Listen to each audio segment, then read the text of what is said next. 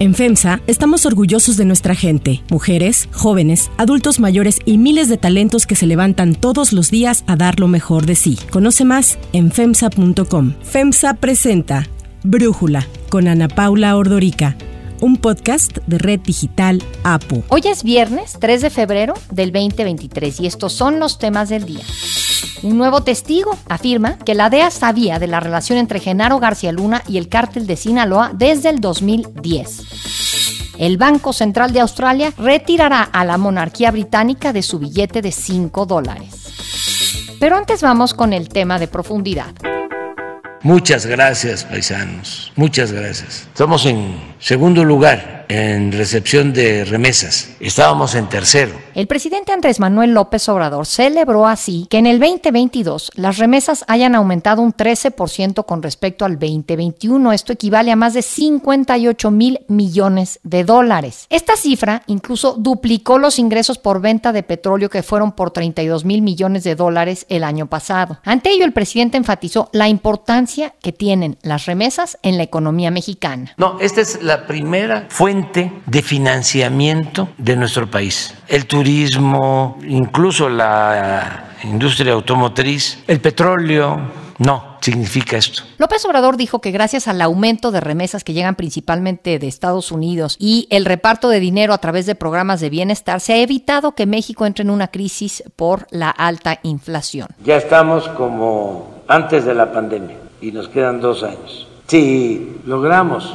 crecer 3%, como en el 22, 23 y 24, tendríamos un promedio en el sexenio, a pesar de la pandemia, de 1% de crecimiento. Con eso pienso que sería una hazaña. El Banco de México informó que los estados que recibieron más remesas fueron Jalisco, Michoacán y Guanajuato. Cada uno superó 5 mil millones de dólares en el 2022. Y por municipios, los que más captaron estos ingresos fueron Tijuana, Guadalajara y Morelia. Las remesas a México han incrementado desde el sexenio pasado. Según un informe de BBVA Research, han aumentado durante 31 meses consecutivos. Y como porcentaje del PIB también van al alza. En los últimos 10 años casi se duplicaron. De 2% en el 2010 pasaron al 3.8% en el 2020. En esa década, las familias que recibieron remesas en México aumentaron del 3.6% al 5.1%. Tras darse a conocer este aumento en el envío de dinero a México. El presidente López Obrador explicó que las cifras se deben al trabajo y la solidaridad que existe entre los mexicanos. Es un acto de solidaridad. La gente de aquí y de allá, que es una comunicación permanente, hay confianza. México ya es el segundo mayor receptor de remesas del mundo, superando a China y colocándose solo por debajo de la India. Pese a que el presidente López Obrador presume que las remesas van en aumento, esto podría ser más bien evidencia de la falta de oportunidades en el país. Pero eso no lo es todo. El récord de estos ingresos ha generado dudas, ya que el crimen organizado podría estar utilizando este tipo de transferencias para lavado de dinero. Las remesas que envían mexicanos de Estados Unidos a este país y que han sido cruciales para evitar que se rompa el tejido social están siendo monitoreadas por las autoridades estadounidenses para determinar si hay lavado de dinero. La DEA informó que los envíos de efectivos son parte de los métodos de blanqueo de dinero y que las organizaciones criminales mexicanas usan transferencias electrónicas, cuentas de negocios legítimas, cuentas canalizadas y depósitos estructurados con compañías de remesas para mover sus ingresos ilícitos. Un análisis de la Fundación Insight Crime dio a conocer que el sistema de monitoreo contra el lavado de dinero de Banamex en Estados Unidos emitió más de 18 mil alertas que involucraron 142 millones de dólares en transacciones de remesas sospechosas entre el 2007 y 2012. Pero tras la alerta, durante ese tiempo solo se presentaron nueve informes de actividad sospechosa. Entre el 2011 y el 2018, el porcentaje de incautación de dinero del crimen organizado estuvo entre el 0.8 y el 2.6% con relación a los 600 mil millones de pesos en promedio anual que recibieron los cárteles mexicanos por el envío de droga a Estados Unidos. Y la incautación física de este dinero ilícito ha ido a la baja. Por ejemplo, en el 2011 se decomisaron 741 millones de dólares en aduanas y operativos directos. Y en 2018 se redujo a 234 millones de dólares. Aunque las sospechas acerca del lavado de dinero con remesas sigue creciendo para los paisanos y los destinatarios de los dólares no hay presunción de culpabilidad en las operaciones mensuales que realizan. Además, tras una investigación de la organización Signos Vitales, se detectó otra de las irregularidades en las remesas. En 114 municipios que no son expulsores de migrantes, no son receptores de personas de otras nacionalidades y que tienen altos niveles de pobreza, bueno, ahí son los que reciben transferencias muy por arriba del promedio nacional. El análisis. Para profundizar más en el tema, le agradezco a Carlos Ramírez, codirector de Integralia Consultores, especialista en riesgo político y asuntos financieros, platicar con nosotros. Carlos, ¿qué opinas de este dinero que entra por remesas y los señalamientos de que podría estar ligado al crimen organizado? Sí, Ana Paula, me parece que el, el tema de las remesas debe de ser visto bajo dos ópticas que ciertamente son antagónicas. Ajá. Una óptica que no podemos perder de vista es que ciertamente tiene un efecto favorable en el, digamos, en el ingreso de muchas familias mexicanas. Es decir, es innegable que en los últimos cuatro años de esta administración, es decir, los cuatro años de, primeros cuatro años del gobierno de López Obrador, las remesas pasaron de representar 35 mil millones de dólares a pasar a valer 60 mil millones de dólares. Son 25 mil millones de dólares más. Uh -huh. Sin esos 25 mil millones de dólares más, ¿dónde estaríamos ahorita, Ana Paula? En términos de una situación bien compleja que hemos vivido en términos de actividad económica y que de alguna u otra manera las remesas han venido a mitigar, a paliar esta difícil condición económica que ha vivido el país, donde el crecimiento ha sido cero durante estos cuatro años. Entonces, tienen un efecto favorable, es innegable, eso no hay que discutirlo. El otro lado de la moneda es por qué crecen las remesas. Y es ahí donde me parece, pues, eh, ciertamente desafortunado que el presidente de la República y el gobierno celebren los récords de remesas como si fuera un logro del gobierno, cuando es exactamente lo contrario. Lo que nos muestran las remesas son dos factores preocupantes. Uno, uh -huh. que están cada vez más mexicanos tratando de cruzar la frontera para irse a vivir a Estados Unidos y eso explica en parte por la cual, la razón por la cual ha crecido tanto las remesas. Es decir, hay más mexicanos, se mandan más remesas. Y eso es un fracaso absoluto de la política pública en México, de la política económica, que no ha sabido crear las condiciones propicias para una mayor inversión y a su vez mayor generación de empleos para miles de mexicanos. La otra es lo que tiene que ver con lo que mencionas en la parte final de tu reflexión, que tiene que ver con las dudas que genera este aumento sin precedentes en el monto de las remesas y las dudas que genera si pudiesen o no estar vinculadas o ligadas de alguna u otra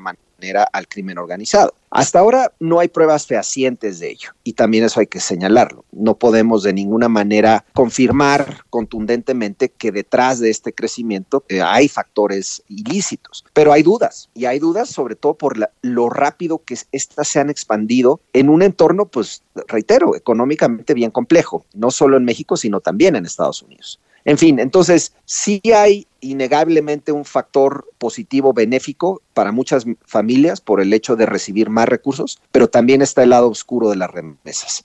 Una señal muy clara del fracaso de nuestra política económica porque están saliendo cada vez más mexicanos a buscar oportunidades fuera del país y el tema vinculado a la posible liga con el crimen organizado de estos números. Ahora, Carlos, tú hablas de un efecto favorable de estos 25 mil millones de dólares extras que han llegado producto de las remesas, pero no veo en dónde o cómo están estos ríos de dinero favoreciendo a México. No veo grandes proyectos productivos, no veo un plan del gobierno para generar proyectos productivos como en algún momento existió ese de 3 por 1, que por cada remesa que llegaba de un migrante a un municipio en México, el municipio ponía otro peso o dólar y el Estado ponía otro. Entonces ese era 3 por 1 y se iba a un proyecto productivo en específico. Aquí no veo nada de eso. Hay que decirlo claramente también también, Ana Paula. Las remesas por sí solas no nos van a sacar de nuestros problemas estructurales de pobreza. Es decir, las remesas tienen un efecto benéfico de corto plazo que puede favorecer el consumo presente de un segmento de la población, pues sí, sí lo puede necesitar y sí lo puede requerir, porque son familias que muy probablemente están en condiciones de vulnerabilidad y que este apoyo y esta ayuda para el consumo presente tiene un efecto positivo. Pero como bien señalas, no nos va a sacar de nuestros problemas estructurales porque porque este dinero se está yendo al consumo presente, no está yendo para crear capacidades nuevas, para crear infraestructura, para generar verdaderamente condiciones de mejor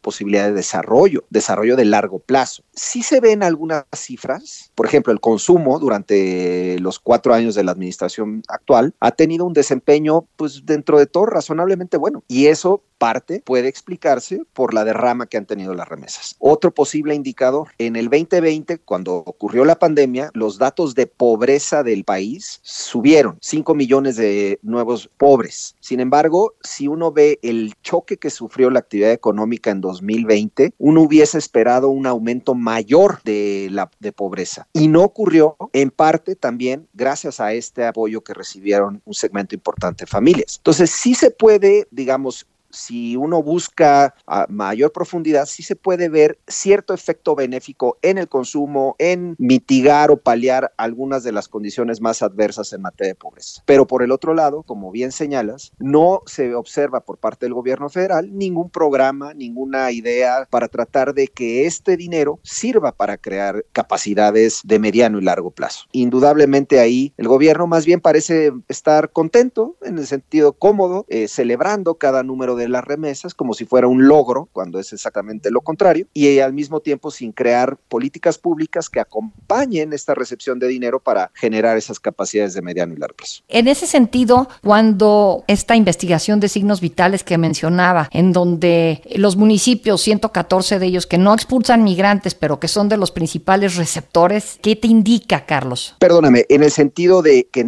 los receptores de municipios siguen teniendo niveles de pobreza muy alta? No, que no son expulsores de migrantes, pero llegan muchas remesas a estos 114 ah. municipios. Sí, bueno, la investigación de signos vitales debe de tener un sustento muy sólido, muy robusto sí llama la atención y sí hace dudar respecto a pues a dónde están llegando eh, buena parte de estas remesas. A ver, es innegable que ha crecido tanto el flujo de remesas en los últimos cuatro años que no puede uno más que también sospechar que atrás de ese crecimiento hay factores que no tienen que ver necesariamente con la economía y con las necesidades de las familias mexicanas, sino con otros factores. Sabemos, por ejemplo, que en Estados Unidos, contrario a lo que en su momento se pensó que iba a ocurrir, porque cuando estalla la pandemia, lo primero que se pensó es las remesas se van a desplomar, porque el desempleo en Estados Unidos creció, porque la actividad económica se paralizó, etcétera. Pero ocurrió exactamente lo contrario. La razón inicial de por qué empezó a subir ese flujo de remesas tuvo que ver con el, los estímulos que se recibieron en Estados Unidos por parte de muchas familias y que le dieron, vamos a llamar, una enorme liquidez a la actividad económica americana que permitió que muchas familias que viven allá o muchos migrantes pudieran trasladar parte de ese ingreso adicional porque también se reactivó la economía más rápido hacia México. Pero ahora la duda queda es, ya no hay esos recursos, es decir, ya no hay tanta liquidez, ya se acabaron los apoyos gubernamentales en Estados Unidos y sin embargo el flujo de remesas sigue creciendo. ¿Qué lo puede estar explicando? No queda claro, Ana Paula, no, no hay en este momento evidencia clara y contundente que permita eh, señalar qué factor está detonando este crecimiento y por supuesto pues queda esta duda de si no tiene que ver con otros factores pues lejos de, de, los temas económicos. Carlos Ramírez, muchísimas gracias por darnos tu análisis y platicar con nosotros. Te agradezco mucho Ana Paula. Si te gusta escuchar Brújula, te invitamos a que te suscribas en tu aplicación favorita o que descargues la aplicación Apo Digital. Es totalmente gratis y si te suscribes será más fácil para ti escucharnos. Además, nos puedes dejar un comentario o calificar el podcast para que sigamos creciendo y mejorando para ti. Hay otras noticias para tomar en cuenta. 1. Juicio a García Luna.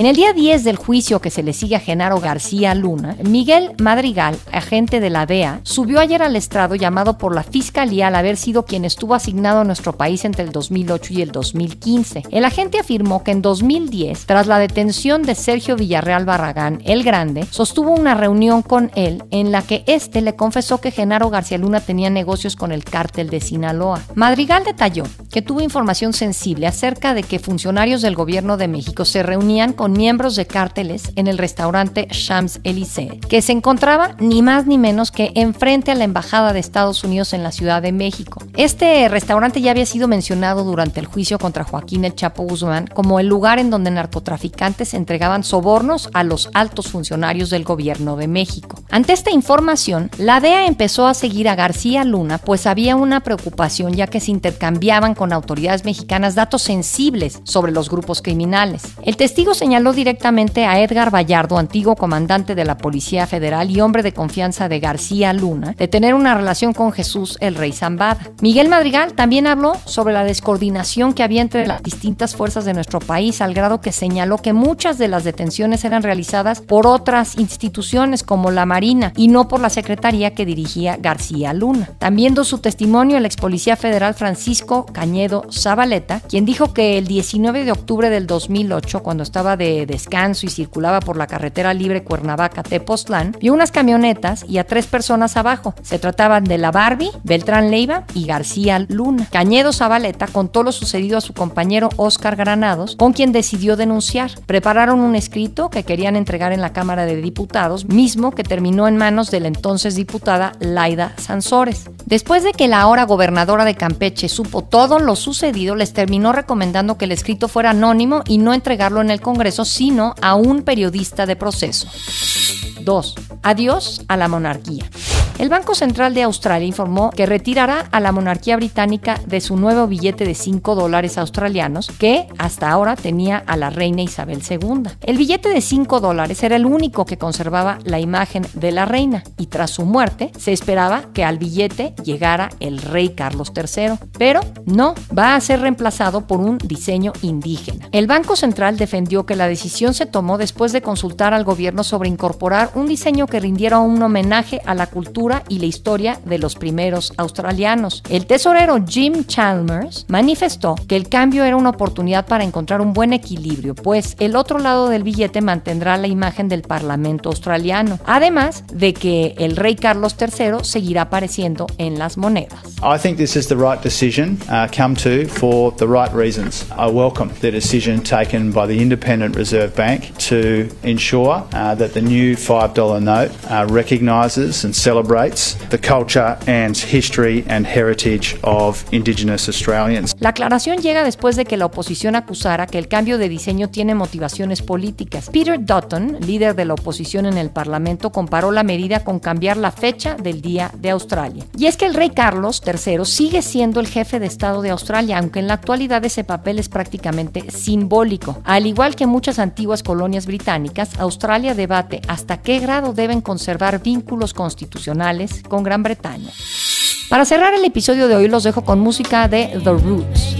Told me that this planet was small. We used to live in the same building on the same floor and never met before until I'm overseas on tour and peep this Ethiopian queen from Philly taking classes abroad. Este 5 de febrero se celebrará la entrega número 65 de los premios Grammy que contará con un segmento lleno de participaciones especiales en honor a los 50 años del hip hop. The Roots tocará en los Grammys y dos de sus integrantes dirigirán el segmento. Questlove, baterista y uno de los líderes de la banda, será el productor y director musical, mientras que Black Thought se encargará de narrar. Además, la Academia anunció que la sección In Memoriam incluirá homenajes a tres artistas que murieron el año pasado, Loretta Lynn, Christine McVie y Takeoff que pertenecen al género del hip hop.